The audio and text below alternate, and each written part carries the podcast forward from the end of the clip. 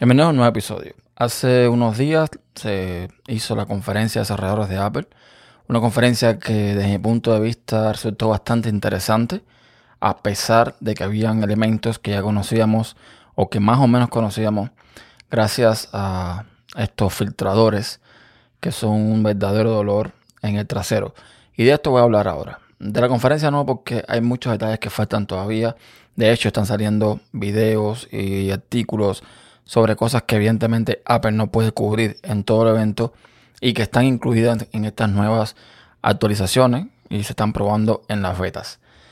Y digo, la conferencia estuvo bastante bien porque hubo mucha sorpresa. O sea, quitando quizás lo del MacBook Air, que ya mm, entre tantas filtraciones más o menos sabíamos que venía, el resto creo que nadie se lo vio venir. Y es que Internet está lleno de estos adivinadores, esta gente que no sé, se sienten bien creyendo que por dar una primicia o por adivinar lo que va a venir, pues van a tener más relevancia, van a ser más importantes, no sé.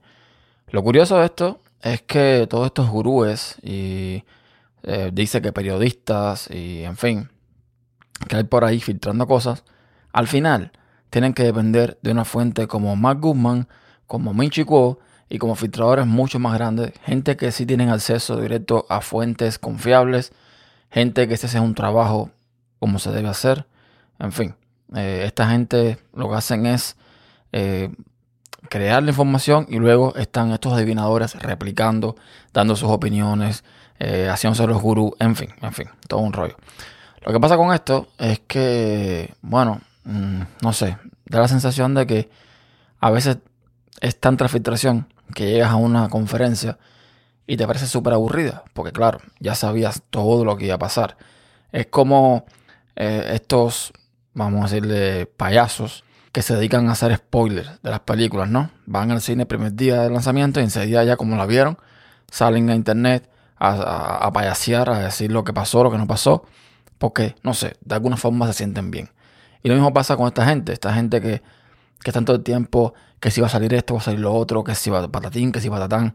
Y total, lo que se pierde es toda esa experiencia, se pierde ese hype de llegar a la conferencia con ilusión, en ver si nos sorprende, en ver si, si, no sé, si nos muestran algo que realmente nos haga levantarnos de la silla.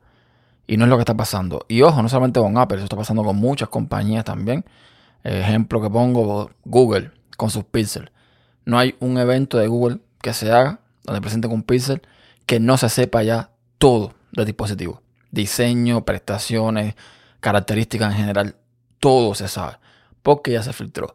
Y yo sinceramente es, eh, no sé, es algo que, estoy viendo desde, desde hace un tiempo para acá y de verdad que mata toda, toda, toda la, la experiencia, repito. Si los fabricantes son los mismos que filtran estas cosas buscando que se hable del tema, creo que lo están haciendo requete mal requete mal, porque creo, no sé, estoy equivocado, pero creo que disfrutamos más antes cuando llegaba una conferencia de este tipo, un evento, una keynote, y no sabíamos lo que iba a pasar. No sabíamos lo que nos, lo que nos iba a enseñar y se disfrutaba desde el segundo uno hasta que se acababa. Ahora ya se nos está pasando. Gracias a esta gente.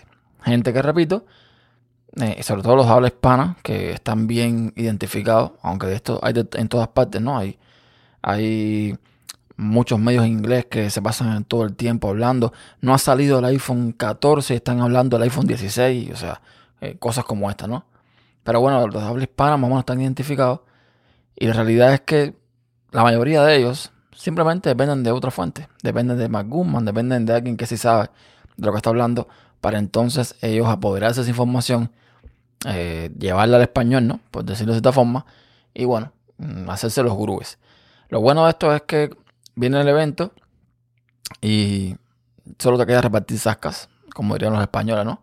Solo te queda reírte de todos los errores, de todas las predicciones no cumplidas, de todas las cosas que supuestamente saben como si ellos se sentaran al lado de Tim Cook en la mesa directiva para decidir qué sale y qué no sale. Pero bueno, en fin, de todo hay en este mundo y Internet no iba a ser excepción. Así que tenemos que vivir con estas cosas. Pero yo solamente digo que se disfrutaría mucho más una, una keynote, un evento de este tipo, si toda esta gente eh, antes del evento no se pusieran con sus adivinanzas. Que de vez en cuando aciertan, ya sea porque la fuente de la que dieron es más confiable, ya sea porque adivinan y adivinaron bien, pero de verdad que no se quedan con eso. En fin, hasta un próximo episodio. Chao.